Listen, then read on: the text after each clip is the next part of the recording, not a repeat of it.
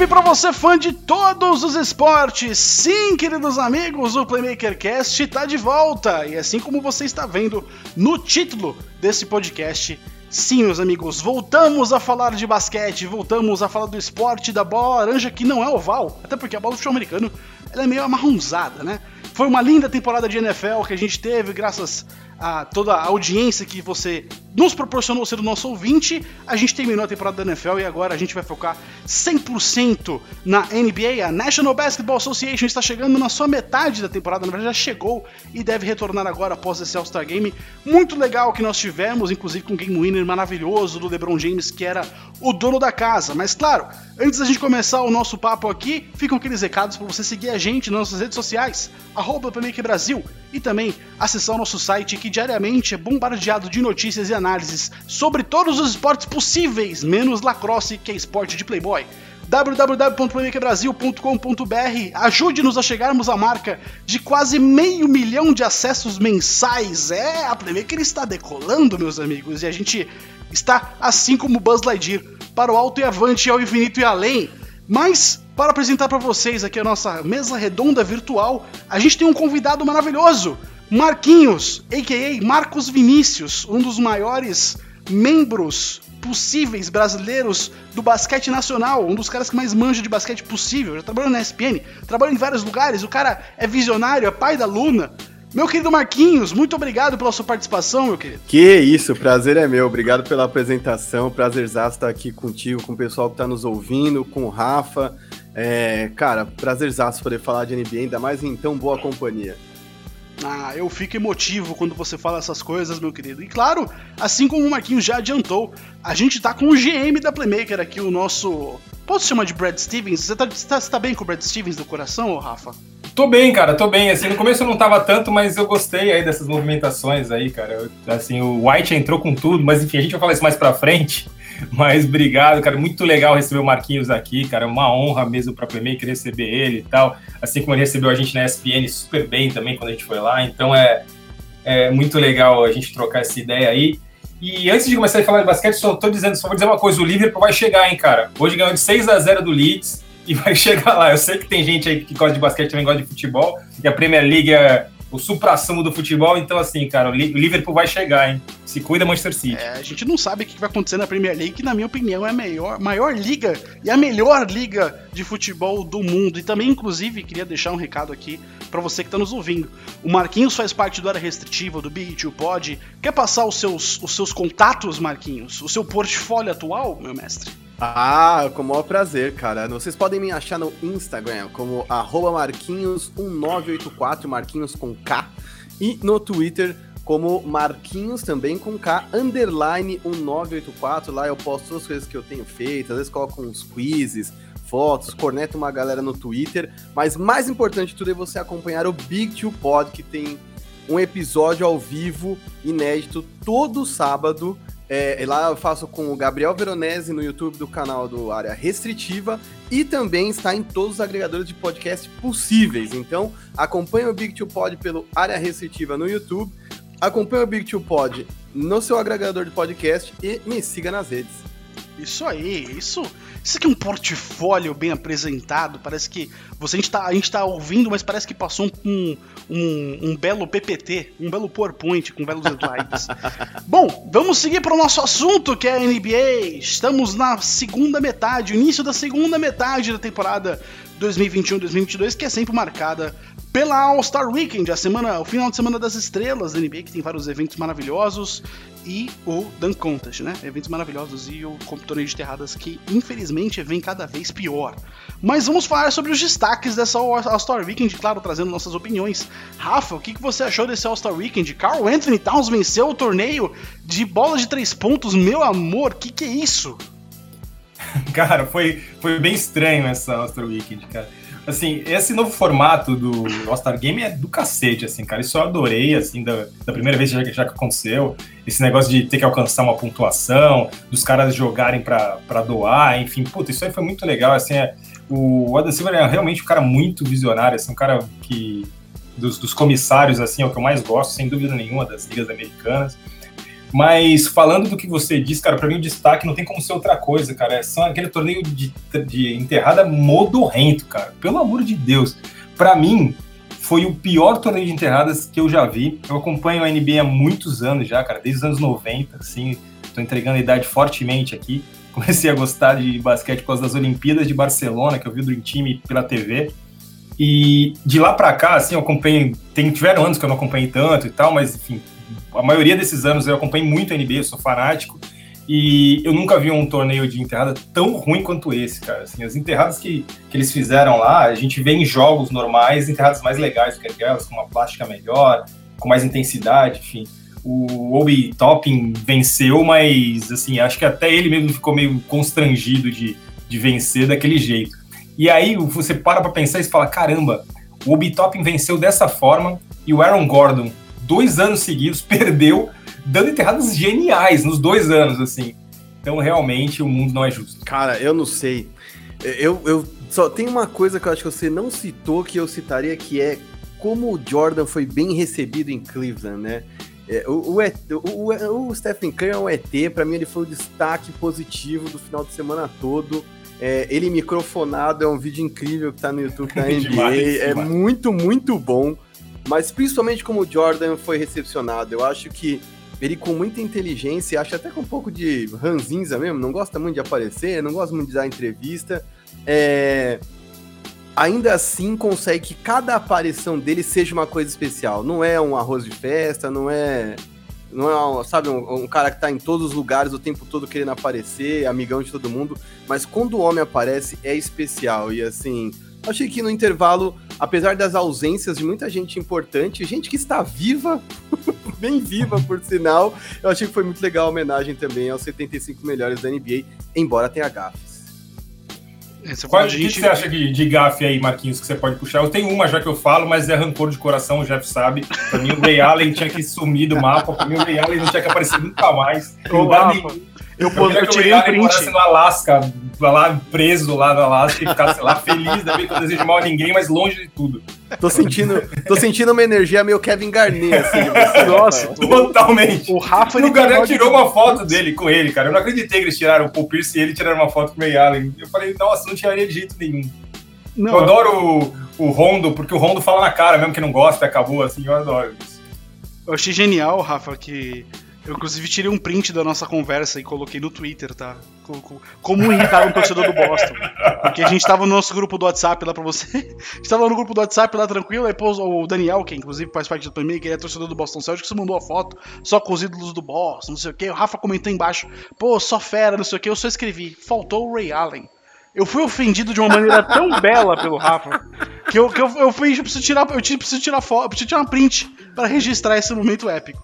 Já que a gente tá falando inclusive de gafe, uma coisa que eu fiquei com, com o, o, o Marquinhos falou sobre é, lendas vivas, uma pessoa que morreu ali por um período de 40 minutos foi o Dr. J, né? Que tava ali de, de jurado na mesa do, do, do, da competição de enterrados e tava com uma vontade que aparecia eu um 10 que ele deu? Teve um 10 que ele deu do nada, assim, que não era pra dar 10. Não, assim, não era, ele se confundiu, deve com certeza. Era um idoso, né? Botou um idoso ali pra tentar ver. Não, e a vontade que ele tava, nossa, que eu fiquei assim entusiasmado. Não, a melhor reação foi a do Karim Abdul-Jabbar que levantou e foi embora. Foi, né? Pode crer. chega, chega. Mas, Rafa, queria te falar que pra mim, assim, é, eu acho que é até meio óbvio. Acho que muita gente vai nessa onda. Eu já vi outros especialistas falando também nos Estados Unidos. Assim, de verdade, cara, eu amo o Damian Lillard de paixão, mas não dá para ele que tem apenas um rookie do ano e seis seleções para All-Star estar na lista. E o Dwight Howard, que por mais que, sei lá, você começou a ver NBA de uns 5 anos para cá, você acha que ele é um lixo que não serve para nada, foi um cara que foi três vezes melhor defensor da liga, é, chegou em finais, fez um monte de jogos importantíssimos, óbvio que tem uma série de polêmicas em torno dele, mas é assim, é um cara com muito mais conquistas, acho que ele tem inclusive mais All-Star Games que o Damian Lillard, assim, desde as coisas mais bobas como All-Star Game até prêmios sérios como de três vezes melhor defensor, ele tem mais coisas que o Lillard. E assim, ele não tá lá para mim é um pouco bizarro. Cara, e eu acho que isso vem ao encontro de uma coisa que eu penso. Isso não, não, faz, não é só no basquete, não, cara. Em vários esportes, assim. Tem jogadores que, como eles demoram para parar, eles ficam muito tempo é, aposentados jogando, assim. Não que o Howard seja um aposentado jogando, mas ele é, não é nem perto do que ele já foi. Isso sem dúvida nenhuma. E muita gente acaba tendo essa impressão dele, pega esse recorte por não assistir antes ou por qualquer coisa, e, e leva isso como se fosse esse cara fosse desse jeito, entendeu? Isso acontece na, na NFL, acontece direto. Exato. Você pega é, quarterbacks que de repente eram muito bons e no final da carreira dá uma degringolada enorme, enfim, e aí ele, a pecha que fica é de, de um cara ruim, sabe? Então eu acho que esse caso não sei quem votou, não sei quem decidiu isso, mas assim, nesse caso talvez seja até isso. Pegam esse recorte e acabam transformando um cara que foi muito bom realmente, assim, na época de Superman lá, ele era, um, ele era o melhor pivô da, da NBA, já foi. Mesmo com, com alguns dizendo que ele era soft, mas ele era um grande pivô. E, e de lá para cá ele teve uma queda mesmo, e talvez esse tempo grande de queda tenha feito isso. Né? E ele Total, fez uma exatamente. coisa que ele fez uma coisa que o Damian Lillard não fez, né? Que foi levar o time dele pelo menos para as finais da NBA. E assim, vamos falar que o roster do Orlando Magic 2008 e 2009 não era um timaço, tá? Jamir Nelson, senhor. Exatamente. Era o Jamir Nelson, o Rashard Lewis ali já no já na, na, na gringolada, o, o Rafael Alston, o JJ Redd que tava lá também, tinha acabado de ser draftado, se não me engano. Não era um time tão, tão bom assim. E o, e o Dwight Howard levou esse time pra final da NBA. Foi varrido pelo Lakers? Foi varrido pelo Lakers. Mas chegou numa final de NBA, pô. Mas é isso que eu falo para você, Jeff, que essa época foi a época que a NBA teve uma curva para baixo, assim, eu acho que agora ela voltou a ter uma curva para cima. Mas no, no, início dos anos 2000, ali tal, teve uma queda a NBA, assim, porque você via os anos 90 era aquilo absurdo, todos os times com dois jogadores pelo menos acima da média e tal. E eu acho que nos anos 2000 ela deu uma quedinha e agora ela tá voando, a NBA todo time tem aí dois, três craques. Cara, assim, acho que a época que a gente vive é muito abençoada, assim. Eu teria que fazer uma pesquisa para poder dizer o quão ruim foram os anos 2000. Mas, cara, o Dwight Howard derrotou o Cleveland na caminho das finais, cara. E, assim, de verdade, o Damian Lillard só chegou às finais de conferência uma vez, se não me engano. Então, Sim. de verdade, assim, o currículo vai muito contra ele. Eu sempre achei que ele era subvalorizado.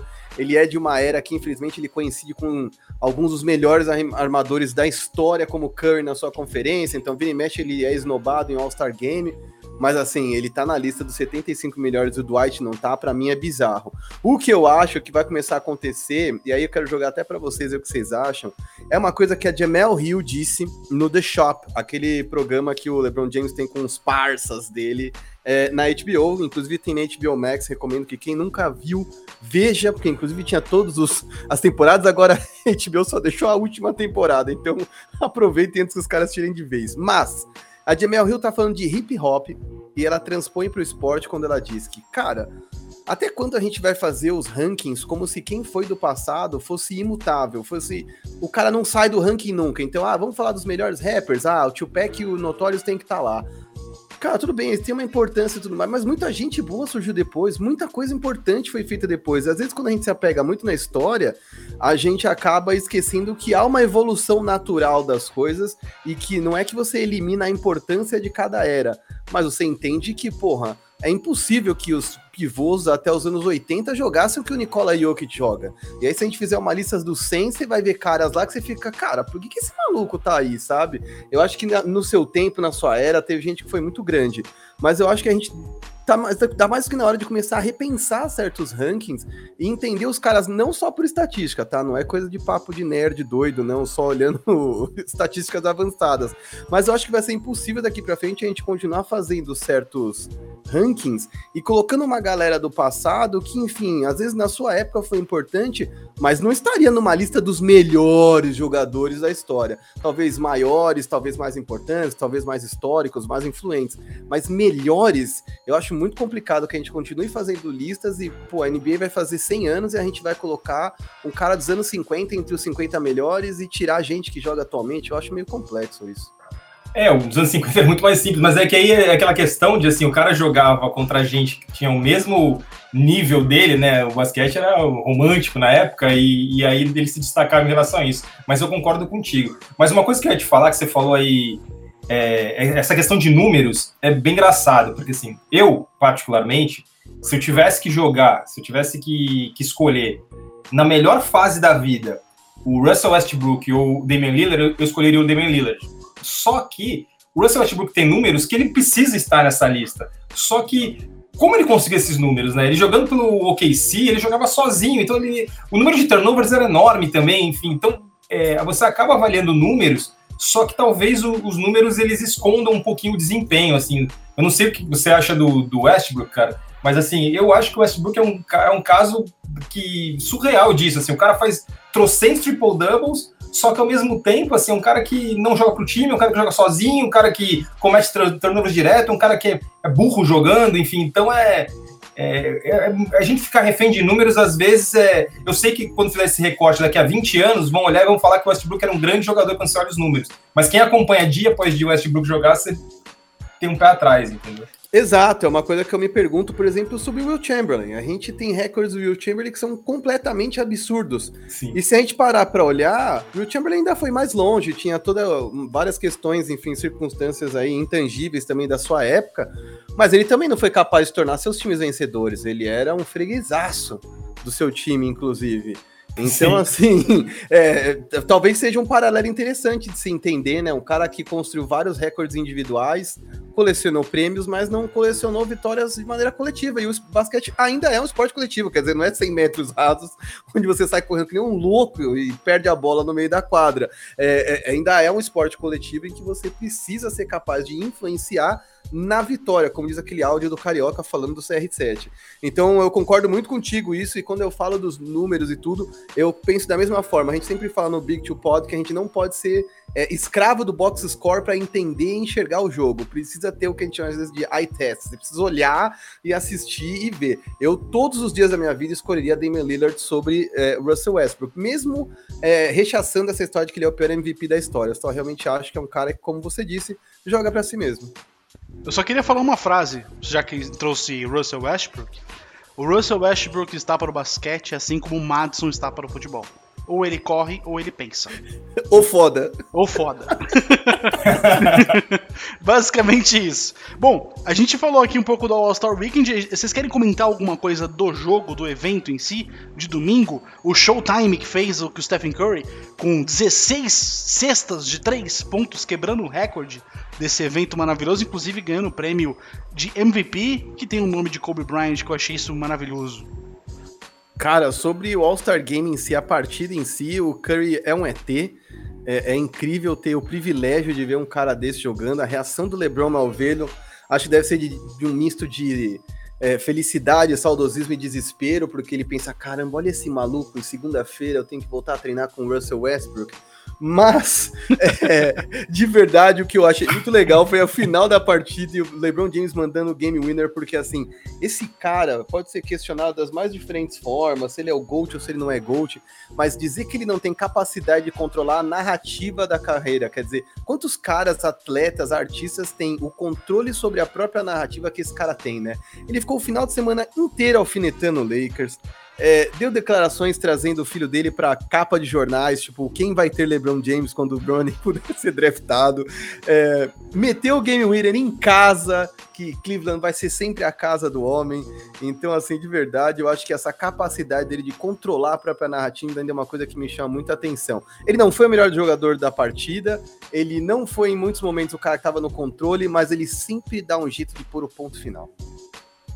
Cara, é, é, sensacional o que você disse, assim, é, nunca tinha parado pra pensar nessa questão de controle de narrativa, e você falando, viajei aqui, cara, eu falei assim, ah, tirando o Tom Brady, que é um cara que eu acho que a carreira dele, é, se, se, ele tivesse que escrever a própria carreira antes, idealizar a própria carreira, ele não jamais diria que a carreira dele seria essa, assim, se Hollywood criar um personagem, criasse um personagem também, não conseguiria ter a carreira do Tom Brady na, na NFL. Enfim, então ele é um caso à parte. E o Michael Jordan também, porque assim, um cara que vai, apanha, apanha, apanha, apanha, perde, perde, perde, perde, mas quando começa, quando ganha a primeira, engata numa marcha, ganha três, vai para o beisebol, volta, ganha mais três, enfim, aí para. Então, assim, é, realmente foi um outro genial. Mas acho que tirando esses dois, eu não vejo ninguém com, com esse controle aí de narrativa, como você disse, contra o LeBron James. Bem legal isso, inclusive.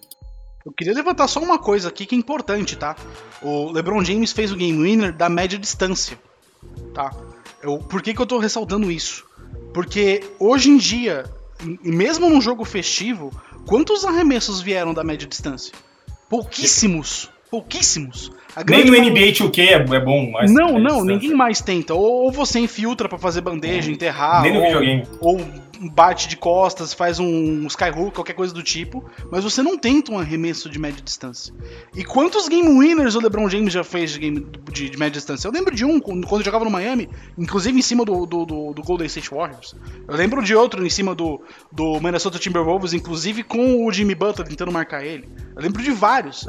O cara trouxe, fez, fez o game winner da média distância, de um corner, cara, eu acho isso maravilhoso. Que ele podia ter mandado de três pontos, ele podia ter batido para dentro, feito uma bandeja como ele fez matando o Toronto Raptors na, na série quando ele jogava em Cleveland, ele foi pra final, inclusive, a, a, eu acho, não lembro exatamente o ano, acho que foi 2018, que foi quando perdeu a, a final pros Warriors por 4 a, por 4 a 0 né, que foi o primeiro jogo, o LeBron uhum. 51 pontos, o J.R. Smith fez toda aquela putaria, enfim. Eu acho isso muito foda, cara, meia distância, meia distância. Oh. Quem, quem imaginaria?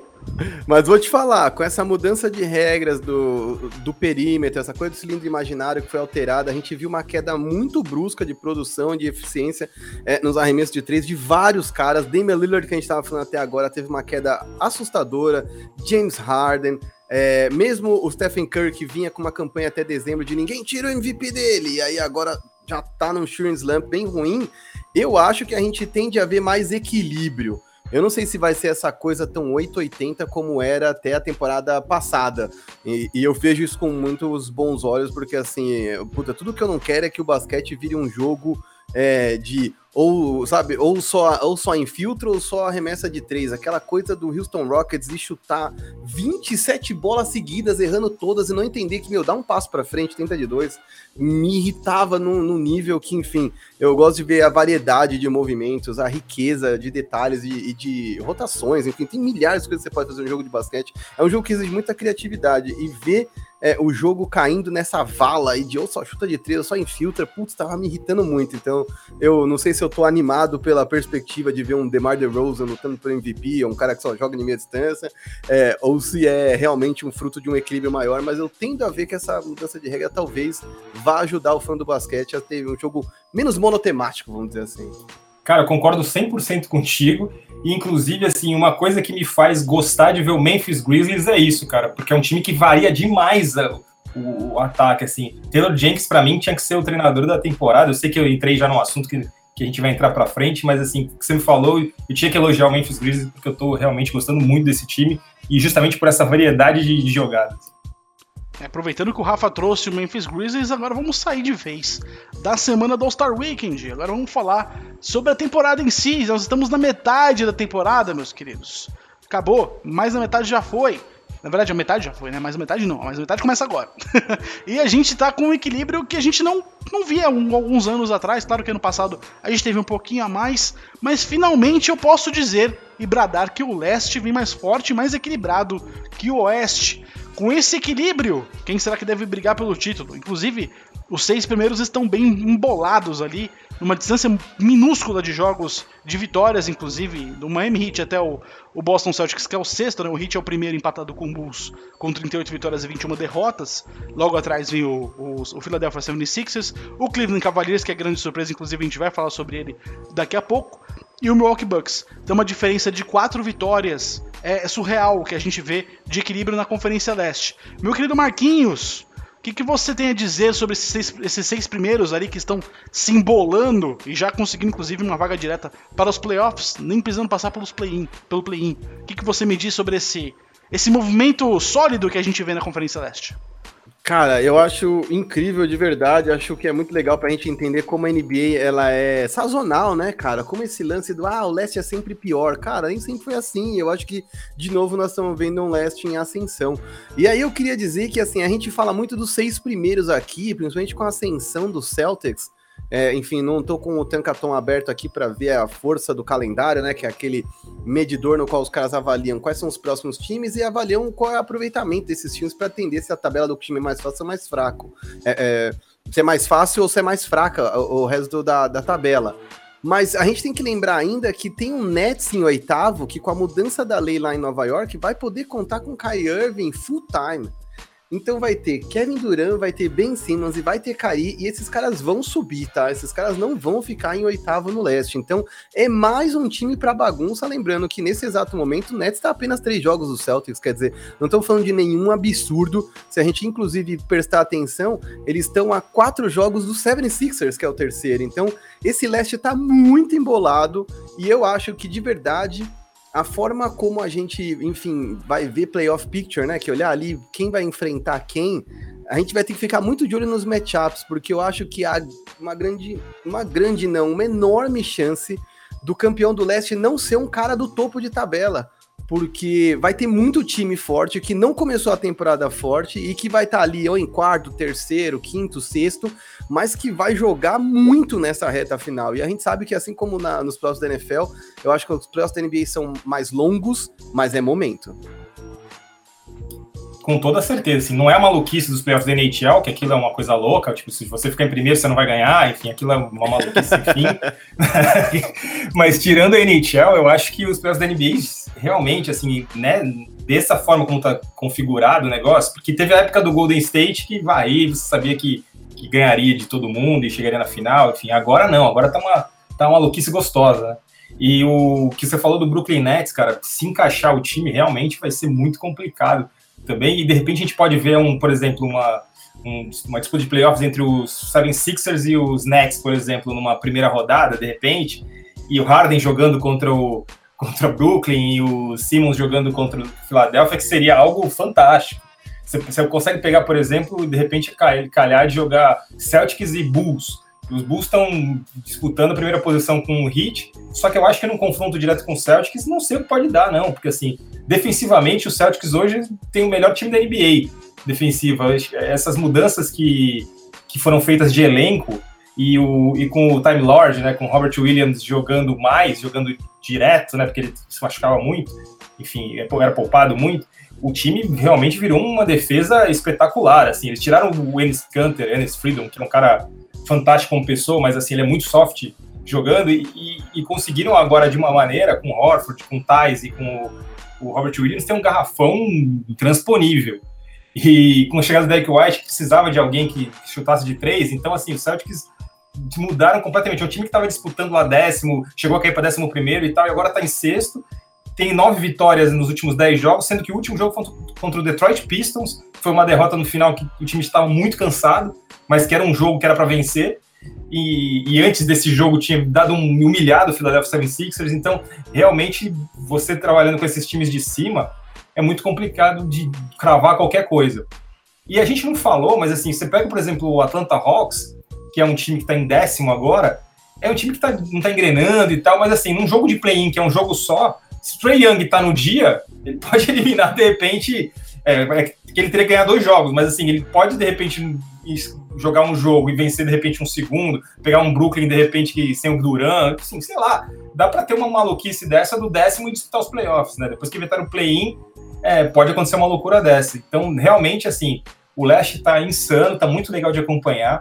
É, e só um dado interessante: se o Los Angeles Lakers, do LeBron, do Davis e do Westbrook estivesse no leste, ele estaria fora dos 10 times, dos 10 primeiros. Então só aí a gente já vê que tem. Isso é sintomático, a gente já vê que assim, realmente o leste está muito forte. A gente vai tratar daqui a pouco sobre a Conferência Oeste. Eu queria só levantar uma coisa sobre a eficiência que o time do Chicago Bulls vem tendo, né? O trabalho do Billy Donovan é espetacular. A gente que, inclusive eu e o Rafa éramos haters do Billy Donovan quando ele, inclusive, estava gerenciando o Oklahoma City Thunder e ele queimou a nossa língua já ali. E hoje a gente vê o time do Chicago Bulls com um dos times mais eficientes da liga. E eu quero trazer, inclusive, uma estatística muito interessante: que o, o Chicago Bulls é o time que menos tentou arremessos de três pontos na liga e é o time que mais converte cestas, é o segundo time que mais converte cestas de três pontos. Então você vê como esse time é eficiente do perímetro, como o DeMar DeRozan é espetacular de todos os lugares da quadra, inclusive eu acredito que eu nunca tenha visto, acho que ninguém nunca viu uma temporada, não, tô, não só falando do, do geral do DeMar DeRozan, mas também defensivamente, quanto que esse cara tá brutal contra os seus marcadores.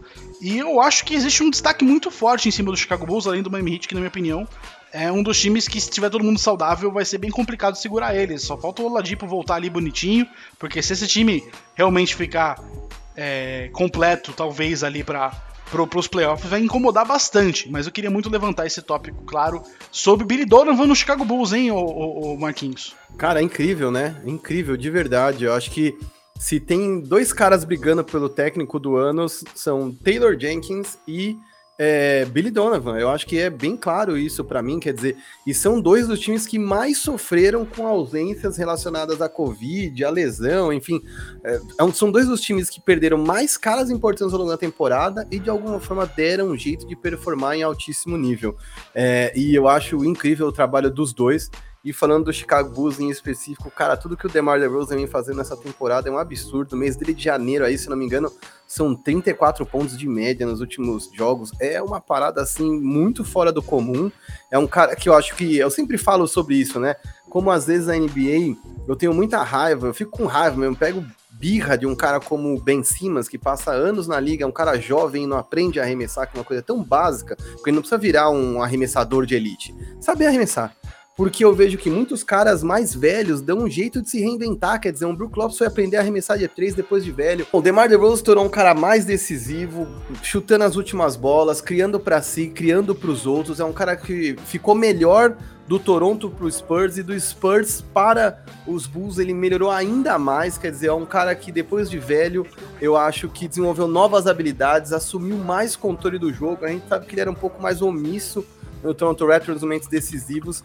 E para mim é um prazer imenso ver um cara desse jogando a bola que ele tá jogando. Doeu muito quando ele saiu de San Antonio. É, e a única coisa que eu acho que pode impedir esse Chicago Bulls de ir mais longe é a ausência de um cara grande nas alas para marcar é, os outros grandes do leste. Os grandes do leste que eu digo são os grandes desafiantes, grandes contenders do leste. E eu tô falando de Milwaukee Bucks e Brooklyn Nets, que terão em Giannis Antetokounmpo e Kevin Durant as suas maiores armas nos playoffs. São os caras que a gente sempre fala de star power, são os caras que vão tomar conta do jogo para guiar seus times além.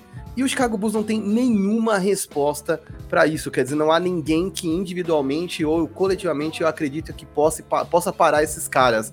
É, seria o Williams, mas como ele não para saudável e nem previsão, nem previsão de volta ele tem, eu acho que eles vão sofrer muito na defesa mas de resto tem sido incrível. Afinal, a narrativa do Chicago Bulls até essa temporada tinha sido muito triste.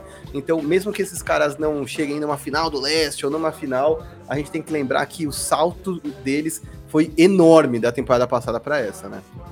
Cara, falando inclusive nisso, assim, o único time que a gente não falou muito aí, assim, a gente falou muito do, do Cleveland Cavaliers, que também é um outro time, assim, que na minha opinião não vai chegar em final do leste, não vai longe, mas assim, só o que o Cleveland fez até agora já é uma coisa espetacular, assim, eu acredito que vai faltar, na verdade, para o Cleveland disputar esse, esse título de igual para igual com os outros times da, da conferência, um craque que decida o jogo. É um time coletivamente muito bom, mas assim, ele não tem um Kevin Durant que vai, se precisar de um jogo, vai fazer 40 pontos, 50 pontos, não tem um, um Giannis Antetokounmpo que se precisar atropela todo mundo, não tem um Jim Butler, não tem um Jason Tatum, enfim, não tem é, um James Harden, que não sei como é que ele vai ser, mas um, o encaixe dele com o Embiid, eu acredito que seja bom. É, então também, então eu acredito que por isso o Cleveland Cavaliers não vai conseguir decolar tanto e ir tão longe assim, mas só o que já fez já é espetacular, é um time para o futuro e é um time que quando ele se livrar do, do contrato do Kevin Love vai poder trazer algum jogador aí que desequilibre e aí vai tirar um time muito forte. Exato, concordo muito com você. Inclusive, acho que é um time que a gente achou ali quando o Sexton se machucou, a gente falou, putz, acabou a temporada dos caras, quer dizer, ah, é uma ascensão jovem, mas deve parar por aqui. E deu mais espaço pro Darius Garland arrebentar. A gente vai falar de prêmios da temporada, eu acho que ele é candidato a um deles, não vou falar agora, embora pareça óbvio. É, e concordo contigo, embora o Kevin Love esteja muito menor nessa temporada, contribuindo de uma maneira mais eficiente, acho que se livrou um pouco das armadilhas mentais que ele vinha vivendo nos últimos anos de, de, de autossabotagem mesmo, assim, mas enfim, são questões que ele sempre aborda ali de saúde mental. É, é, um cara que custa muito caro, né? Então é um cara que ou vai aceitar um mínimo de veterano para permanecer nessa equipe e seguir contribuindo, ou vai deixar a franquia abrir espaço para que eles tragam talvez um cara que possa realmente dar essa força, né? Esse star power que a gente tava, que eu tava falando e que você falou agora, que é um cara para arrebentar no playoff, que é um cara para pontuar, para tomar conta do jogo.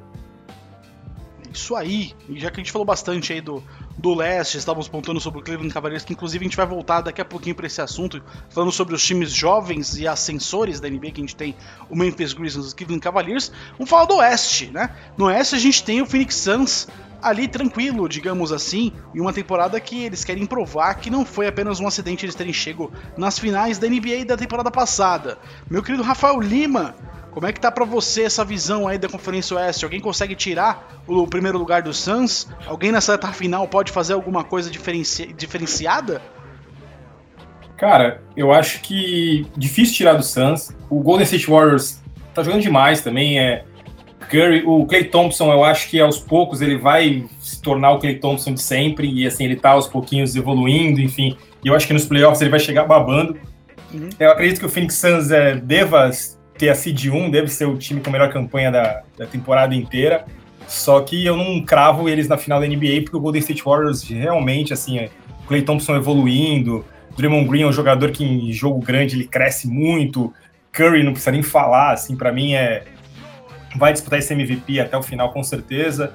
Então, é, eu acredito que num confronto entre Suns e Warriors vai ser algo espetacular e realmente não dá para cravar nada.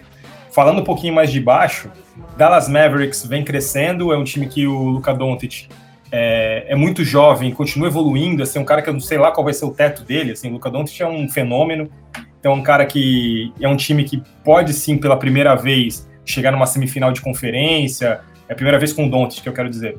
É, o Doncic chegar levar esse time mais longe, enfim. Mas é, eu acho que o Memphis Grizzlies, para mim, é o time que joga o basquete mais legal de assistir, na minha opinião. Assim, um time que roda muito a bola. É, o Jamoran é o craque do time, mas ele não é um cara que tá, a bola tá sempre na mão dele. Enfim, realmente é, é um time. O Taylor Jenks está fazendo um trabalho excepcional. Para mim, ele é o técnico do ano. É, por mais que o Billy Donovan faz um trabalho excepcional, eu acho que o Memphis Grizzlies, o jeito de jogar é, é muito legal de assistir. Mas olhando para esses times, é, olhando para a bagunça do Utah Jazz também, que está ali, mas é uma bagunça, é só uma briga, enfim, então eu acredito que o Utah Jazz vá, vá degringolar nos playoffs. É, eu acho que o Oeste está nas mãos de Suns e Warriors e o restante que, que lute. Cara, disso tudo aí que você falou, eu só, eu só, na verdade, nem discordar, eu vou só levantar a lebre, assim, porque hoje eu li que o Chris Paul deve ficar oito semanas fora. E é o dedão que ele já machucou, mais uma vez, o Chris Paul perseguido pelas lesões, um dos caras mais zicados da história, porque às vezes o cara se lesiona, mas ele é um cara meia boca, né? Puta, o Michael Carter Williams virou um bust porque lesionou o quadril e tal. Mas não, cara, o cara é um gênio do basquete, absurdo, com uma durabilidade. Se a gente fala de LeBron James, a longevidade do Chris Paul é tão representativa ou mais por conta do tamanho dele, né? Exato, né? É bizarro, porque com o tamanho dele é muito mais difícil de durar numa liga. Ele é um undersized, né? Ele é um cara pequeno, mesmo para armadores nessa era. É, só que oito semanas fora é, levando em conta uma reabilitação segura, já que estamos falando de um cara que vive a se quebrar, ele poderia até chegar no meio do primeiro round do Oeste. E aí isso é um problema imenso, porque apesar de, pelo que eu estou consultando aqui no Tankaton, os Phoenix Suns ter a quinta tabela mais fácil daqui até o final da temporada, sem LeBron, sem o, o, o CP3 é difícil, né, cara? Sem o maestro do time. E aí eu acho que isso contribui para deixar o Oeste mais aberto, né? Com certeza. Mas confia naquele cara que não fala com a Bandeirantes lá, Cameron Payne. Caralho, eu nunca tinha pensado nisso. Porra, muito bom. Confia nele, vamos ver o que dá. Porque assim, o time do, do Phoenix Suns é tão encaixadinho, né, cara, que eu acho que, sei lá, eu confio ainda nesse time. Mas realmente, assim, se, se a gente enxergar que o, que o Chris Paul vai ficar esse tempo todo fora mesmo, eu não sabia que esse tempo todo de lesão, é, é um problemaço, assim, realmente é um problemaço.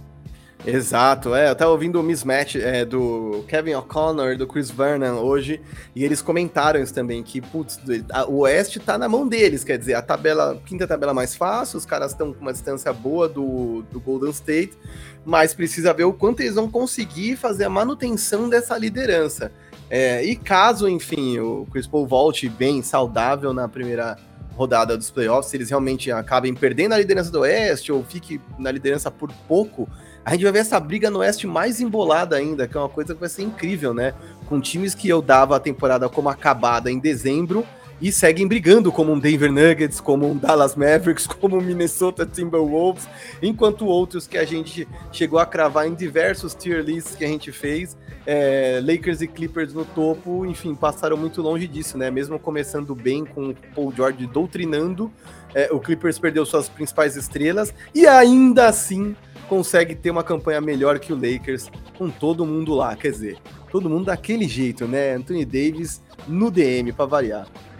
O Davis é o, o, ano, o ano de vidro, um ano de glória, um ano de vida, um ano de glória. O Davis é, é complicadíssimo. Seria o Os Lakers do Paulo Henrique Ganso da NBA? Não xinga o Davis, pô. Sacanagem. Não, mas o Los Angeles Lakers é, é, foi um flop inacreditável esse ano. É, até quando a gente fez, acho que a gente chegou a fazer o podcast antes de começar a temporada, a gente falou, ah, o Lakers vai brigar ali e tal. É, Westbrook, eu não sei se vai ter encaixe com o LeBron, não, não teve, nem vai ter. Enfim, mas é, mesmo com essa visão pessimista, eu, eu pelo menos não imaginava que os Lakers estariam essa draga que eles estão, assim. Não, e a tendência é piorar, né, Rafa? Porque o, o, ficou comprovado, né? Fontes disseram que o LeBron James atualmente tem mais poder dos bastidores do Lakers que o Kobe tinha. Isso foi Nossa. um cara do The Athletic que falou, quer dizer, não é o cara do jornalzinho da esquina, escrevendo aqui em São Paulo, uh, São Bernardo do Campo, não é. é o cara, são os caras do The Athletic, são caras super respeitados, são fontes internas que o Pelinka o consulta para fazer os movimentos, ou seja, a culpa pela situação do Lakers atual, atual é dele também, quer dizer, e aí para mim fica uma situação super estranha quando ele faz comentários passivo-agressivos em relação é, à franquia, porque muitas vezes eu acho que ele expõe coisas que deveriam continuar internas, né? Por piores que sejam as rusgas, a gente sabe que tem coisa que tem que ficar dentro de vestiário, tem coisa que tem que ficar dentro de sala de reunião. E vazou hoje a história de que ele queria sim que o Lakers tivesse puxado do gatilho e trocado o Westbrook por John Wall e mandado uma pick de primeiro, de primeiro round. Os caras do Mismatch estavam rachando o bico essa semana. Você tá louco? Eu não vi o John Wall jogar desde que ele tava no Wizards. Sim. E a gente tá falando em trocar o Russell Westbrook por ele mais uma pick de primeiro round, tipo, cara do céu. E que seria esse motivo pelo qual é, o LeBron James passou o final de semana inteiro do All-Star Game alfinetando. E aí eu fico imaginando que clima gostoso que vai ser. Pior que é, amigo secreto da firma em dezembro, vai ser esses caras voltando a treinar agora nesses dias, voltando a jogar e ele do lado do Westbrook. Quer dizer, o Westbrook até outro dia tava lá, ô, oh, puxa, desculpa, gente, não consigo contribuir, o cara não me põe para jogar, quer dizer, colocando ali no bumbum do amigo Frank Vogel, e agora ficou claro que o, o LeBron estava colocando no dele. Então, imagina que clima gostoso vai ser esse final de temporada, né? É transferência de caceta isso é, aí. É, eu ia falar, na área da TI a gente usa um termo, que é o DPCA é o desvio de pica pra cu alheio. Você vai fazendo um DPCA, vai fazendo. Mas é uma suruba de cego, realmente, né? Porque tá todo mundo querendo botar no do outro. E eu acho engraçado que é uma coisa, né? Eu sou muito fã do LeBron James, pra mim ele é meu ídolo máximo, não só da atualidade, mas desde que eu conheço a NBA, desde 2003 pra lá. Mas assim, é um pouco complexo, porque a gente costuma colocar, por exemplo, quando o LeBron James foi, foi duas vezes campeão no Miami Heat, pouco se deu louros ao Alex Postra. Quando o LeBron James foi campeão agora com o, com o Lakers, pouco se deu louros também ao Frank Vogel. E agora a gente vê um cenário que é um revés para o Los Angeles Lakers, graças à influência do LeBron James. E agora a culpa é do departamento é, administrativo do time, da Pelinka, a culpa do Vogel, a culpa não é do LeBron. É um pouco complexo isso, cara. É, me dá um pouquinho de raiva, confesso. eu tenho. Não, você vai falar que eu tenho uma lei. Eu sempre falo pro Vero que é uma. Não é uma lei, mas é uma coisa que eu aprendi a, a pensar e a perceber por exemplo, quando você joga com o Westbrook, tudo é culpa do Westbrook, nada é culpa dos outros. Então, mesmo quando o Paul George teve o melhor ano de sua carreira, mesmo quando o Kevin Durant teve os melhores anos da sua carreira, quando eles não iam adiante, era sempre culpa do Russell Westbrook, assim como está sendo no momento. E quando as pessoas jogam contra o Le com o LeBron James, a culpa é sempre dos outros, nunca do LeBron. Ou é culpa do Kevin Love, ou é culpa do Kyrie, ou é culpa do Anthony Davis que não para saudável, ou é culpa do Westbrook. Nada nunca é culpa do cara, velho. É, de verdade, por mais que eu o admire, o controle da narrativa, a qualidade, a longevidade, quer dizer, ele tem tantos motivos absurdos para ser elogiado. Essa parada passiva-agressiva dele não assumir os próprios erros, de tudo ser culpa dos outros, me incomoda. Cara, ele. E é muito engraçado, porque assim, ele é um cara que brilha e tal. Assim, só que ele é um cara que brilha é, desde que ele ia ofuscando o brilho dos outros. Então, quando o Jeff falou uma coisa aí que é muito interessante, assim, quando o Eric Spoelstra era técnico do Miami, do LeBron, todo mundo achava que ele era a rainha da Inglaterra, que ele não tava porcaria nenhuma, que ele era um técnico fraco. Quando o LeBron saiu do Miami Heat, a gente tá vendo como o Eric Spoelstra é um puta técnico, na minha opinião.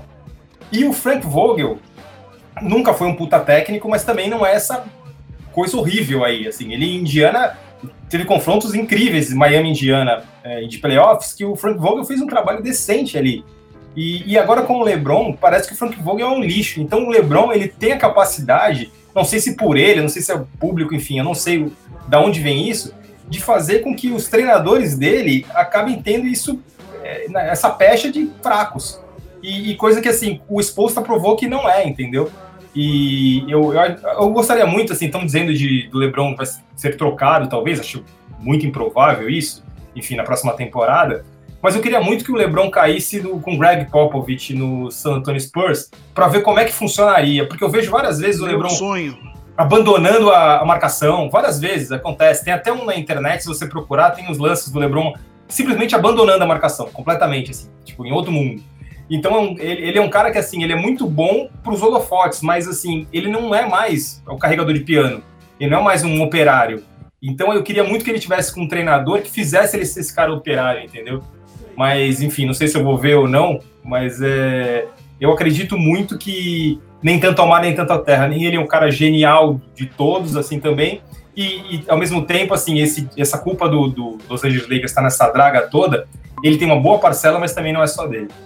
Ah, com certeza, né? Quando eu digo aqui que ele tem culpa, é parcial, né? Quer dizer, da mesma forma como eu não acho que, por exemplo, o Russell Westbrook é o único culpado. Eu acho que é uma culpa, enfim, parcelada, dividida ali, rateada por todo mundo que, enfim, fez desde a montagem do elenco e quem tá em quadra, porque até o Taylor Horton Tucker, por exemplo, se esperava um desenvolvimento, não teve esse desenvolvimento. Então, desde quem traz Arisa até quem tá em quadra, as pessoas estão todas devendo, né? Bom, senhores, a gente está falando aqui de muitas brigas, né? Não só internas nos times, como também briga para os playoffs, para os play-ins, para quem vai se classificar em primeiro, segundo, terceiro, mas também existem as brigas individuais. Né? A gente tem aí uma corrida para o MVP também para o Rookie of the Year. Vamos falar dos dois logo. Para vocês, inclusive eu vou colocar isso no colo inicialmente do Marquinhos. Para você, Marquinhos, quem que quem tá merecendo por enquanto o MVP e o Rookie of the Year, e quem corre por fora, quem pode chegar em algum momento aí surpreender nessa segunda metade da temporada. Boa, vamos lá, vamos lá. Começando por MVP. Eu acho que MVP não escapa da mão de três pessoas. Giannis Antetokounmpo, Joe Embiid e Nikola Jokic. Nesse momento, eu diria que o Embiid está na frente por tudo que ele tem feito, pela forma como ele carregou o time e principalmente por onde o Philadelphia está é, em comparação com o Jokic, está fazendo uma temporada ainda melhor do que a que ele foi é, MVP na temporada passada, mas o time em si não está correspondendo. Quer dizer, se esse Nuggets estivesse liderando o Oeste, por exemplo, acho que talvez eu, eu fosse pender para é, o Nikola Jokic. Eu acho que o Yannis corre por fora, que doideira, o Yannis, com tudo que ele está fazendo, correndo por fora, é, e acho que há uma grande chance do Nikola Jokic nesse final de temporada, é, tirar esse prêmio das mãos de Joe Embiid, porque o Embiid vai ter que dividir bola com James Harden. Então eu, eu, acho que, enfim, se eu fosse dar o prêmio hoje, eu daria para o Embiid, mas eu acho que daqui 20 e poucos jogos a gente vai estar tá dando, dando esse MVP novamente para Nikola Jokic. É, com o grego ali correndo por fora, sem tanto holofote, mas porque nem tanto pela performance, mas porque eu acho que a NBA ela não costuma dar tantos prêmios de MVP seguido. Rola meio que uma fadiga, né? Como se, ah, esse cara já ganhou, ah, esse cara de novo. Eu acho que a NBA tem essa necessidade de mudar as caras dos MVPs, porque eles acabam sendo é, a logomarca da liga é, em forma de pessoa fora para o mundo todo, né? Então você quer ter um cara novo de tempos em tempos para mostrar que a sua liga está sempre em alto nível e que ela é cheia de ótimos atletas. Agora, o novato do ano, eu iria de Evan Mobley. Esse eu acho que não tenho dúvida nenhuma. Ele tá lá em cima no meu ranking. É, e tudo que esse cara tem feito, não só por Cleveland, mas em comparação com os outros novatos, é, para mim ele é o claro favorito ao novato do ano, enquanto, enquanto Nikola Jokic deve ficar daqui 20 jogos com o prêmio de MVP. Cara, eu vou abrir mais esse leque pelo seguinte, assim, os três caras que o Marquinhos falou, eu realmente concordo, eles estão na frente, só que eu acho que o Stephen Curry, cara, tem uma grande chance aí de nessa reta final de dele arrebentar de uma maneira espetacular aí e conseguir colocar o, o nome dele aí, escrever o nome dele de novo, porque até falando essa questão das narrativas, é, é interessante se o para NBA inclusive, como personagem Curry ser um MVP é, é super interessante para NBA. Então, se o Curry evoluir mais um pouco, se o Curry continuar fazendo partidas de mais 50 pontos, que eu acredito que ele as condições de fazer isso, ele pode aí dar uma arrancada final e passar. Caso continue do jeito que está, é, vai depender muito da colocação dos times na liga. Eu acho que o Jokic realmente é um cara que está voando, só que pela colocação do time dele na liga, se por acaso, por exemplo, o, o Embidão com, combinar legal com o Harden, pode ser que os dois, pode ser que o Embiid ganhe força em relação a isso, embora ele vai ter que dividir muito mais do que ele estava dividindo agora. Então isso é um ponto negativo. E no caso do Milwaukee Bucks, se os Bucks também tiverem uma boa corrida aí, fizerem, sei lá, ganharem 8 de 10 jogos aí nas próximas sequências e continuar crescendo assim, como o Giannis é a estrela total da companhia, pode ser que o Milwaukee evoluindo, o Giannis acaba, acabe ganhando esse, esse título aí de MVP. Então eu acho que eu colocaria esses quatro aí na, na corrida, ao invés de três. E se tivesse que chutar alguém agora, que eu acho que é muito difícil, é, eu iria de Giannis. E no caso de, do of the Year, Mobley, assim, esse menino parece um veterano jogando, assim, ele é bom em tudo. E, e ele é muito jovem. Eu tem uma entrevista do, do Rondo que ele fala que o Mobley é o jogador jovem, o melhor jogador jovem que ele já viu jogar, assim, de, de primeiro ano de liga que jogou com ele. Então só aí o Rondo tem história pra caramba na liga, só aí você vê o potencial desse cara. Cade Cunningham joga muito bem, é, vai ser um cara importante na, na liga no futuro. O Scottie Barnes, é, surpreendentemente, é um cara que pegou o Toronto Raptors para ele, juntamente com, com o Siakam e com o Van Vliet, e tá fazendo partidas memoráveis, mas nenhum deles se, se, se assemelha ao, ao, nível de jogo do, do Mobley. É, eu concordo com você, viu, Rafa, sobre vocês dois, na verdade, né, sobre o Evan Mobley, eu acho que a distância é muito grande dele para os outros, apesar de que eu acho que essa classe não é das mais fracas, não. Eu queria destacar, inclusive, o próprio Josh Gidey, que eu acho que é um cara que vem fazendo. Claro que ele tá num cemitério indígena, que é o Oklahoma City Thunder, mas de toda forma, eu vejo que ele tem um potencial tão grande ofensivamente. Ele, como, como um cara que tem apenas 19 anos, e ele já tá meio colocando. Apesar de alguns erros comuns de um jovem de 19 anos na liga, ele é um cara que tá chamando muita responsabilidade no Oklahoma City Thunder, né? Alguns jogos que eu vi do australiano foram, foram maravilhosos. Eu acho que esse cara, ele, ele coloca muito a cara para bater, eu acho que tem muito que melhorar alguns quesitos, principalmente na escolha de arremessos dele, que eu acho que é natural de um time que tá tão desesperado por respostas, mas eu acho que ele corre por fora dessas, dessas brincadeiras todas que a gente faz. Claro que tem o Scottie Barnes, o Cade Cunningham, que é o futuro de Detroit também, mas eu gostaria de destacar aí o Josh Giddey. E sobre MVP, na minha opinião, eu acho que eu vou seguir mais a linha do Rafa, de que eu acho que essa segunda, segunda metade da, da, da temporada, o Stephen Curry vai nossa, eu tô até medo do que ele vai fazer, cara. Porque eu acho que o Stephen Curry ele vai, vai, vai estar no momento de que ele tá mordido, ele tá muito inspirado, ele tá com a mão muito quente nas, nessas últimas semanas aí, antes do All-Star Game. Ele teve uma quedinha ali mais pro mês de dezembro, mas agora no mês de janeiro ele começou a melhorar novamente, tanto estatisticamente falando, como também quadra. Mas a gente vê aí que, na minha opinião, que o Stephen Curry realmente pode dominar bastante. Mas se funcionar de um Embiid e o Barba, talvez o Embiid consiga é, o MVP. Eu não sei se eu fico sou muito crente no segundo MVP do Nikola Jokic, não. não. não. sei dizer. Eu acho que ele tá fazendo uma temporada espetacular, mas assim como o próprio Rafa, inclusive, pontuou, não sei se a NBA vai ter culhão para dar um, MVP consecutivo para ele. Exato, concordo totalmente. E aí é louco, né? Porque se a gente falar, enfim, se a gente tirar o Stephen Curry da corrida, né? Porque, enfim, tem muito lance de expectativa, eu também acho que ele deve assumir o controle da, da nave ali do Golden State para que eles voem, ainda mais sentindo esse cheirinho de sangue na água, essa coisa do, da contusão do Chris Paul. Mas se a gente só levar em conta o, o, o Stephen Curry, a gente está falando de, de novo a NBA tendo grandes, enormes chances de dar um MVP para um estrangeiro novamente, que é uma coisa que eu acho muito legal. Muito legal, inclusive, são os dois times que a gente já falou bastante aqui, mas a gente quer falar mais um pouquinho, por que não? Quão gostoso é falar de Memphis Grizzlies e Cleveland Cavaliers, dois dos times mais surpreendentes da NBA, né? Em cada um na sua conferência, o Grizzlies no oeste e o Cavs no leste. Vocês acham que esse time, esses ambos esses times têm elenco para brigar por coisas maiores nos playoffs? Meu querido Rafa, o que você me diz sobre Grizzlies e Cavaliers no futuro, tá? Passado já foi. Vamos olhar para frente. então, eu acho que os Cavs é, não devem se manter no, entre os quatro primeiros, assim, mano de quadra. Eu já falei isso antes, assim, embora seja um time muito bom, mas vai faltar o craque no momento certo. E no caso do Memphis Grizzlies é o contrário. Eu acredito que é um time que vai surpreender, vai chegar em semifinal de conferência. E é um time que tá a um jogador, na verdade, assim, tá, tá de repente é um, é um pivô, um ala pivô ali de mais de presença mais forte para brigar por conferência, para brigar por coisa grande. Assim, eu acredito que é um time que daqui a dois, três anos a gente vai estar tá falando de, de, rival mesmo dos tops ali do, do Oeste. Cara, o Memphis Grizzlies tem uma coisa que é fantástica, né? Quem acompanha um pouco mais de perto, quem não é tão light user, tá sempre de olho nos contratos, né? No teto salarial, entender o quanto esse time pode se reforçar. Porque a gente sabe, né? Enfim, não é um mercado grande, Memphis, e os caras que lá estão são todos novatos. É, o Memphis provavelmente antes do sorteio do draft sonhava com o Zion é, ficou com Jamoran como, entre aspas, prêmio de consolação e se deram muito melhor que o Pelicans.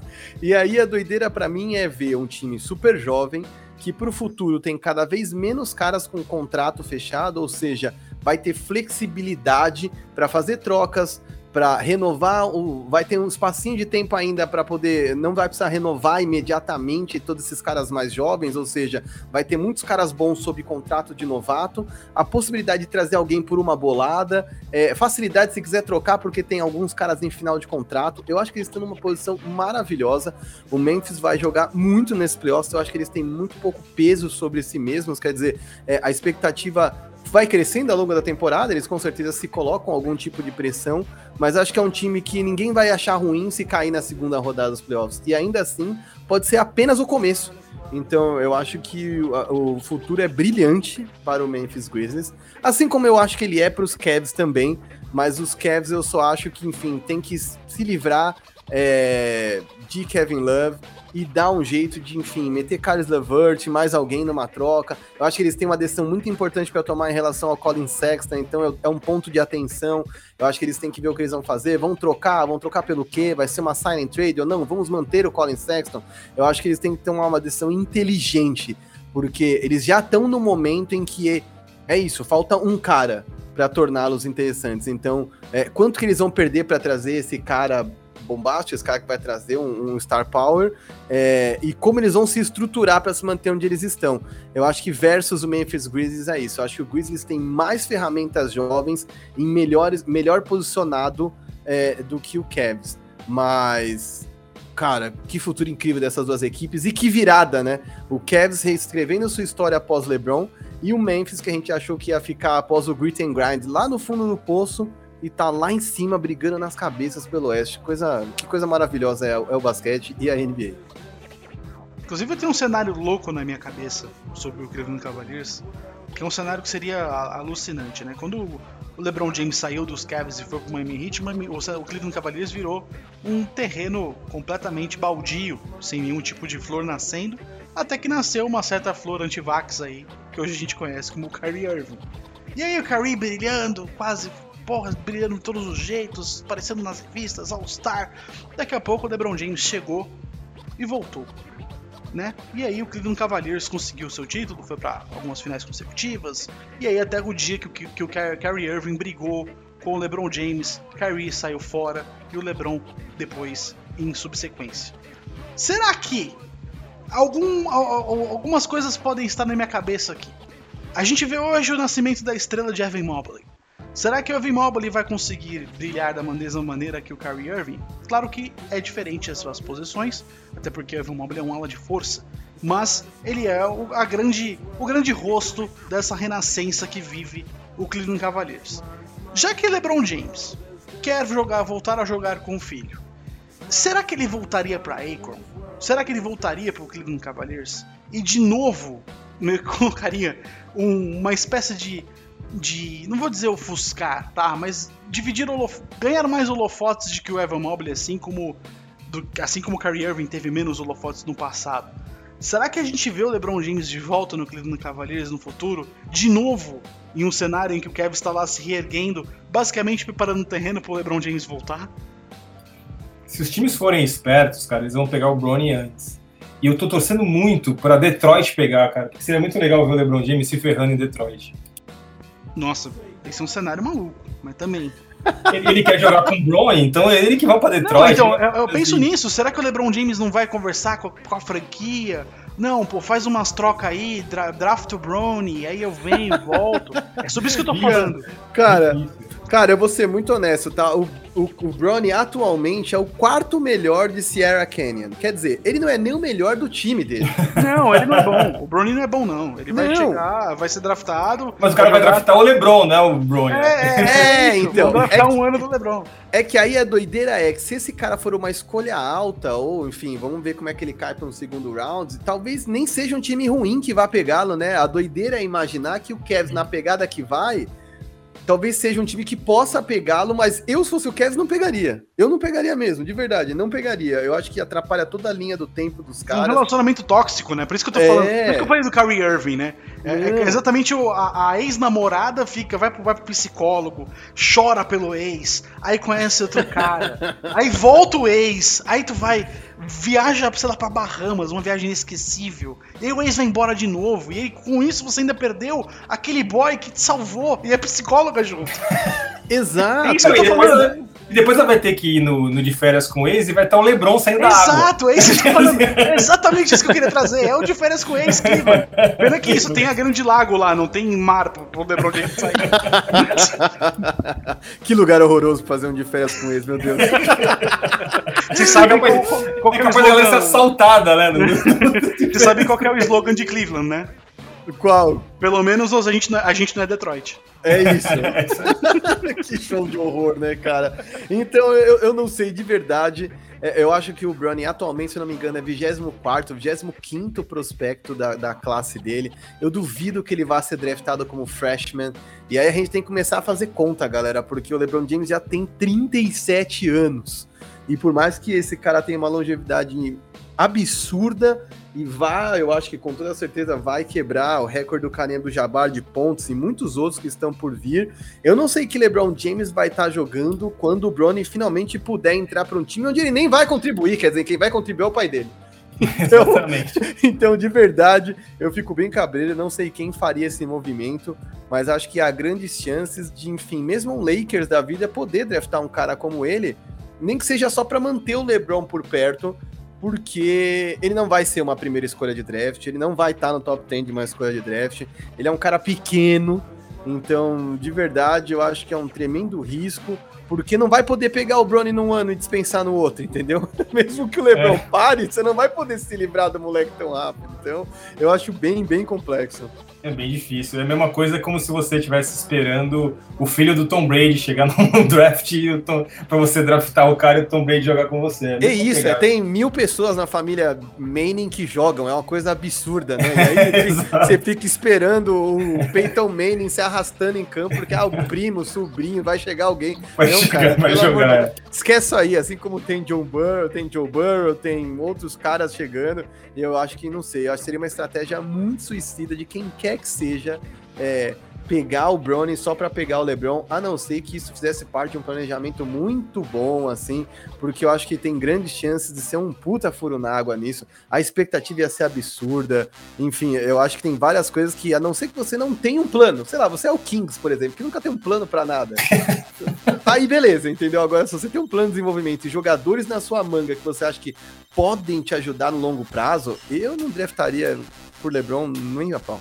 Fora que assim, o LeBron, do jeito que ele é dominante e tal, relação, vai, o técnico vai gritar com o Bron e ele vai falar: não, ninguém grita com meu filho, não. Cara, então, imagina a confusão que vai ser. Você já viu imagens dele no jogo do, do Brony? É uma coisa surreal. Ele entra em quadra. É, ele manda mais que o técnico do Brony. Então imagina Exato, isso. Imagina isso. Eu, eu, lembro que até foi engraçado, acho que foi no The Shop também, num outro episódio que acho que a HBO tirou ele fala assim que a primeira coisa que ele fez quando ele fez os primeiros jogos do Brownie foi ligar pra mãe dele e pedir desculpa. Falar, puta mãe, eu ficava pistola da vida quando você ficava gritando, quando você descia para reclamar com o jogador de fazer a falta em mim, eu ficava com muita vergonha de você, e agora eu faço igual ou pior, então desculpa, mãe. Mas é por isso que eu digo, assim, entre a Mamba Mentali e a LeBron Mentali, não tem nem comparação, né, cara? Assim, quando você via o, o Kobe treinando a filha e tudo mais, era um negócio que dava gosto de ver, né? E você vê o LeBron agora, realmente é muito diferente de mentalidade dos dois. E olha que o Kobe fez muito mais merda na vida do que o LeBron, mas o Kobe conseguiu, é, de alguma maneira, evoluir como ser humano de uma forma que, que, talvez o LeBron não, não tenha feito isso como jogador, que também não chegou no fundo do poço como o Kobe.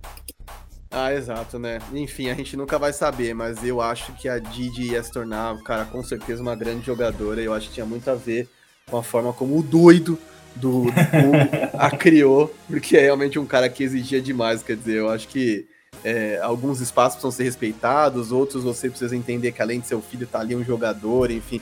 Eu acho que isso é uma coisa que tende a se misturar. Eu vou ser honesto que eu acho que o LeBron James, quando faz essas coisas que ele faz, eu acho que ele coloca muita pressão no moleque.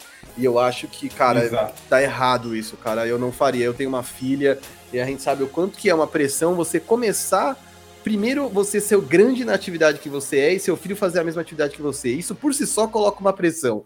Aí você é o tal cotado para ser maior de todos os tempos, quer dizer, tem uma super comparação com o Jordan, que é uma coisa absurda. E seu, seu pai ainda não é um cara que só joga, né? Tem caras que só entram, jogam e vão embora, né? Ele não, ele é uma personalidade, ele fala o que ele pensa, ele é mais que um atleta. E aí seu pai ainda fica assim, é porque eu quero jogar com meu filho, é porque segredo ninguém, pra, porque eu vou para onde ele for. Mano, isso cria uma coisa no cara. Você imagina, as pessoas rejeitaram o Lonzo Ball e o Lamelo Ball, que eu tenho uma opinião, talvez possa parecer controversa, não sei vocês. Mas todo mundo odeia e odiava Lonzo Ball e Lamelo Ball por conta do Lavar. E aí o que eu ia dizer sobre eles. Tá fazendo igual, é igual. É, ele tá Sim, tá fazendo igual. Exatamente. E aí a doideira para mim é que, de certa forma, eu aprendi a admirar um pouco o que o Lavar fez, galera. Porque é o seguinte, ele era uma mala, ele era insuportável, mas ele conseguiu que os três filhos dele fossem jogar na NBA. Sendo que, de verdade, o Leandro não tinha nem condições, talvez, de atuar na NBA. E aí é muito louco porque, principalmente, é, assim, eu vou falar da minha parcela, né? Enfim, entre os negros é tão raro, é, é tão... É tão comum, na verdade, que a gente tenha ausência paterna, né? Caras que não acompanham. É muito mais comum você ver no draft mães abraçando os caras que pais. Quer dizer, o Kevin Durant é um desses que no seu discurso para MVP é, disse que a mãe era a verdadeira MVP por todo o sacrifício que ela havia feito. LeBron James é um cara que cresceu sem pai. E aí você tem um cara ali cumprindo essa função, acreditando nos filhos dele, brigando pelos filhos dele, sacrificando até a própria dignidade com muitas das besteiras que ele falou para que os caras chegassem onde eles queriam chegar, ajudando a realizar o sonho dos caras. Eu confesso que eu acho que como pai, eu acho que é uma parada admirável. Embora a estratégia seja questionável, eu acho que a presença e tudo que ele fez pelos caras, eu acho que é muito louvável. Inclusive lembrando que ele sumiu, né? Enfim, parou de encher o saco.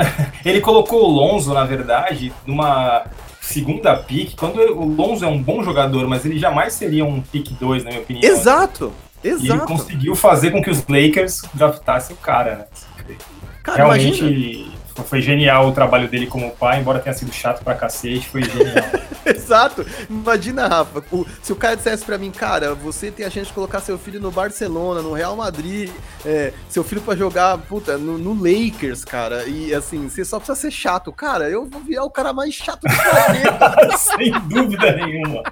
Sem dúvida. É isso. Eu acho que, assim, de certa forma, era o sonho dos caras mesmo, né? Ficou muito claro ao longo do tempo que esse era um sonho dos moleques, não era um sonho dele, né? Quando a gente assiste King Richard, conta a história do Richard, que é o pai da Serena e da Venus, em muitos momentos você fica na dúvida se aquilo era um sonho das meninas ou não. Como, é, como o filme é uma homenagem delas a eles, né, no melhor estilo de Flores aos Vivos, a gente percebe que era um sonho delas também, mas também era um sonho enorme dele. E eu acho que às vezes o sonho do Lavar era, era realizar o sonho dos moleques. Eu acho que com o tempo ficou muito claro isso para mim. Ele vai colher os frutos disso como manager, como pai, enfim, como o cara, com, com a presença constante que ele foi na vida dos caras mas eu acho que a gente tem sempre que ficar de olho o quanto é sonho do pai e o quanto é sonho da criança. E nesse caso, acho que ele só ajudou os caras a realizar os próprios sonhos. Eu acho que isso é muito admirável. E agora a gente vai aqui pro nosso podcast, para os nossos momentos de pequenos quadros que a gente já tem aqui fixos nos nossos episódios maravilhosos sobre os esportes. Claro que na NBA a gente também tem o nosso desafio do jogador oculto, que é daqui a pouco. Mas antes, a gente tem o nosso jogo que a gente tem em todos os nossos podcasts, que é o sentimento em uma palavra ou o sentimento em uma frase. Tá? Eu vou trazer aqui uma questão e vocês vão dizer para mim uma frase ou uma palavra que descreva o que você sente quando eu digo. Rafa, para você, campanha do Brooklyn Nets. É, bom, eu, vou, eu, eu, queria fugir do comum, mas assim, eu não, não vou conseguir agora de bate-pronto fugir do comum. Então, assim, decepcionante. Para você, Marquinhos? Montanha russa. Para mim é falta um RH. Retorno, retorno pro Chicago Bulls aos primeiros lugares, Rafa. Saudosismo. Para você, Marquinhos. Que coisa boa, cara, que coisa boa. Eu coloquei a palavra redenção. Lakers em nono no Oeste. Rafa? Fico triste com uma notícia dessas. Você, Marquinhos. É... Cara, talvez seja uma coisa que em inglês eles usam muito, que é cuidado com o que você deseja. É. Esse é pro Doutor Estranho, inclusive. É, a minha. É, Sérgio Reis estava errado porque panela velha não faz comida boa. James Harden no, no Philadelphia 76ers, Rafa. Esperança lá. Para você, o Marquinhos. Desculpa, só para completar, esperança para os dois, na verdade. Para ele de conquistar alguma coisa, porque precisa, e para o Philadelphia de também conquistar alguma coisa. É a terra da, a terra da fraternidade e da esperança. A última chance. A última chance do projeto, né? Verdade. Do, pro, do processo, do, do Harden é, e de um Embiid que a gente não faz a menor ideia de quanto tempo vai permanecer saudável e jogando nesse nível, né? É, pra mim vai ser o título, inclusive, de alguma matéria que eu vou escrever sobre o Philadelphia 76ers no futuro, que é Barba, Cabelo e Embiid. Demi Lillard em Portland, meu querido Rafa. É, tem que sair. Pra você, o, o, Marquinhos. Putz, se ao invés de uma frase ou uma palavra eu puder mandar um meme, eu vou mandar o um meme do John Travolta ali. Sozinho? Ou o Will Smith no Fresh Prince, entendeu? É isso, ele foi, foi, foi, pegar uma parada na piscina, quando ele voltou não tinha nem móvel mais na casa. Puta, pode crer, caralho, verdade, levaram tudo. Coloquei motor de Ferrari e uma belina. Temporada do Ashbrook, Rafa, pra fechar. motor de Ferrari e uma belina. Peraí. É, cara, é... Brilhante, porque eu quero que esse ferre, brilhante. pra você, Marquinhos. Puta, eu vou mandar uma polêmica, hein? Eu vou dizer Manda. que hoje, hoje, o Lakers faz mais mal a, a Russell Westbrook que o Russell Westbrook faz aos Lakers. É, olha aí, essa aí foi uma boa, cara. Essa foi realmente boa. Mas eu coloquei que o, o Westbrook tá meio brochado, ele devia ir pra Boston Medical Group, não pro Celtics. Vamos pro nosso último quadro aqui do podcast da Premier Brasil sobre NBA, o desafio do jogador oculto. Caso você não lembre, acho que você não vai lembrar, você ouvinte, porque faz muito tempo que a gente não grava um podcast da NBA, até por motivos de tempo de nós, servos do capitalismo, trabalhadores, proletariados desse país, a gente acaba não gravando tanto. A gente quer gravar toda semana, mas às vezes não acontece. Peço desculpas por isso. Mas de toda forma, a gente tem o nosso desafio de jogador oculto, que nada mais é do que um jogo do quem é. Um dos nossos membros aqui, no caso, o Rafael, que é o grande vitorioso da última vez, ele, das últimas vezes, né? Ele tá numa streak aí, tá numa six in a row, eu acho. Seis, seis em sequência. Não, foi, parou porque assim, eu ganhei três, o queixo ganhou uma, aí eu ganhei de novo, eu acho que eu ganhei mais umas duas, eu acho. Verdade. Aí o Rafa tá na vez, ele escolhe um jogador e os outros participantes têm que fazer perguntas e o Rafa vai responder sim ou não. E a gente tem três minutos para acertar quem é esse jogador que o Rafa escolheu. Se o Marquinhos ganhar, ele vai ter que voltar, hein, cara. Nem é. que seja só pra fazer esse quadro. É isso aí, Marquinhos.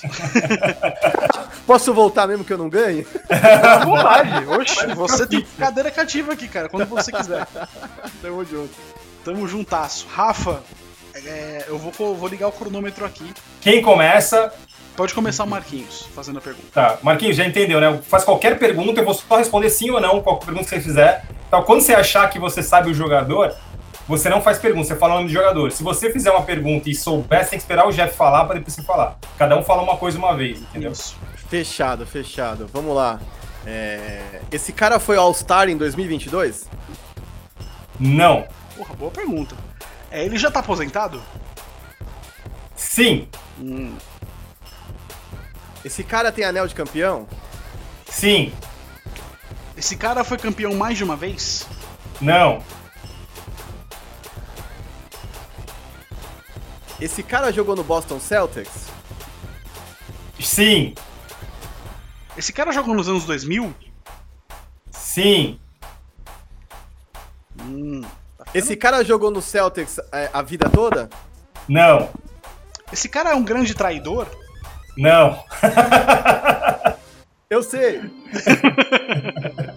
Pode falar? Pode. Pode. Kevin Garnett. Não. Errei. Esse cara, ele era pivô? Não. Tá, eu falo Big Baby. Ninguém nunca lembra do Big Baby. Esse cara foi campeão pelo arqui-rival do Celtics? Não. Ah, boa. Então ele não foi campeão pelo Celtics, ele foi campeão nos anos 2000. Mas ele jogou no Celtics. Ele, ele por algum acaso, foi uma escolha de draft do, do Celtics e ele saiu? Não. Droga. Anthony Walker, pensei nele. Adorava o Antonio. Cabecinha, lembro dele. Meu Deus. Tá difícil. Jogou Esse- no Celtics, foi campeão nos anos 2000. Desculpa, desculpa, pensei alto. Não, não, também tô pensando. É, Esse cara era armador? Não. Esse cara foi All-Star? Não. Oh, tá, tá. Tá começando a funilar. Nossa senhora, cara. Cara, Rafa, quem que você escolheu, mano? Meu Deus do céu. Esse cara era alarmador? Não. Nossa. Porra. Ele era americano? Sim. Um minuto Esse- e meio. Esse cara foi campeão universitário? Ele. Não. Não foi campeão universitário. Mas ele tem. Bom, Eu vou ajudar, ele tem uma carreira fodida universitária, mas ele não foi campeão. Tá, foi campeão da NBA. Não é pivô, não é armador, nem alarmador. É... Ele foi campeão por um time da Conferência Leste? Sim. Puta merda. Você falou que ele foi campeão uma vez só, né? Foi isso que a gente perguntou. Isso, isso mesmo. Caramba. Nossa senhora. Puta, é, esse cara, ele. Ai meu Deus, ele. ele foi draftado pelo Celtics e por algum acaso ele terminou a carreira no Detroit Não. Pistons? Não, desculpa, cara, ele não foi draftado pelo Celtics. Ah, não foi? não. Ah, é, tá. não foi. Desculpa. Tá, então esquece. Esse cara foi campeão pelo Celtics? Não. Foi pro campeão por um time da Conferência Leste. Eu pensei no Chauncey Billups. Que foi campeão pelo. pelo Mas não é ele, não. né, ele foi MVP, ele foi All-Star também, eu acho, se não me engano. Caraca, não sei, cara. Tá difícil essa. É, tá acabando. Qualquer, qualquer coisa que vier na sua cabeça, fala aí, Marquinhos. Meu Deus do céu. Manda um último palpite. Eu vou fazer o seguinte: eu vou dar um boi pra vocês. Hein? Vocês vão fazer mais uma pergunta cada um e depois tem que dar um palpite final. Tá, beleza. Uma pergunta o Marquinhos, uma pergunta o Jeff e aí o palpite final. Game winner. Vocês vocês estão indo num raciocínio bom. Vou dar uma ajuda aí pra vocês. Meu Deus do céu. Ah! Nossa, eu tô bem. Tem uma pergunta que ajudaria demais, cara, demais. É uma pergunta que acho que vocês iam chegar bem perto. Ai, caramba, mano. Putz, grilo. Esse cara não. Esse cara foi campeão universitário? Não, não, Não, foi, né? mas Não, ele tem né? uma boa carreira universitária, que eu te É, falei. Não tá. foi, mas ele tem uma puta carreira universitária. Nossa senhora, mano. É, caralho. não, ele não foi campeão. Ele foi campeão por um time da Conferência Leste. Ele não foi campeão por um time do Oeste. No Leste, Pistons 2004, Heat 2006. Aí seguinte foi Spurs, Celtics 2008. Ou ele foi do Detroit Pistons ou ele foi do Miami Heat. Se ele foi campeão nos anos 2000 com um time da Conferência Leste. Temos um Sherlock Holmes entre nós. Porque só, ele, não foi campeão pelo, ele não foi campeão pelo Celtics, só três times do leste foram campeões, então sobrou só o Miami Heat e o, o Detroit Pistons. Vamos lá, gente, vamos chutar aí. Caralho, porra. É... Vocês estão indo bom, bom caminho aí, viu? Caramba, você escolheu um cara. É, esse cara, ele é um role player. Cara, ele foi. É, sim, sim, vou colocar como sim, assim. Na maioria da carreira ele foi um role player. É, assim, foi ou não foi, cara? É, é difícil essa pergunta pra caralho, de dizer sim ou não.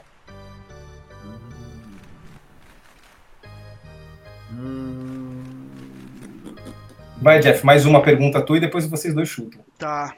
Eu tô tentando pensar em alguma coisa. Tem uma pergunta que você. Cara, você ia muito bem, assim. Uma pergunta que eu que acho que ajudaria muito você se eu, eu, eu vou fazer uma pergunta que eu lembrei de outro cara além do, do, do. Eu lembrei de outro cara além do Anthony Walker que jogou no Miami Heat, campeão em 2006. E ele jogou no Celtics. Por algum acaso ele foi campeão pelo Miami Heat? Essa não. é a minha última pergunta. Legal, bacana. Eu ia falar James Posey e não é. Esse cara é. Agora, agora, agora é chute. Agora é chute. É, vai chute, chuta alguém. Rashid Wallace.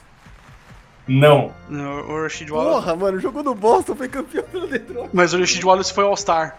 É, que ele foi. É que teve uma época aí que ele foi meio role player, né? Mas enfim. Puta merda. Puta merda, se não é o Rashid Foi um Wallace, belo raciocínio. não é o James Posey, não é do Miami Heat. Tem um- uma bala de prata agora, Jeff. É. Caralho. É muito difícil. Deixa eu pensar. Não foi, não foi o Rashid Wallace, não foi. Não, o, o- não, ele não jogou no Celtics. Eu pensei no. Eu pensei no. Não, não. Puta, tá. A minha pergunta, minha, minha pergunta é. Não, agora, é o- não agora, é o, agora é o chute. Darko Milicic. Ah, não, Não. É americano, filho da puta. É americano, não é ele. Eu acho que eu sei quem que é, mas agora eu não posso mais tentar. Quem que é? Não, só fala só, já não vai, mas só fala. Eu ia chutar o Teshon Prince. Acertou. Cara! Puta que pariu. Puta, agora que não valia mais nada. O Lango Lango, maldito. Nossa, mano.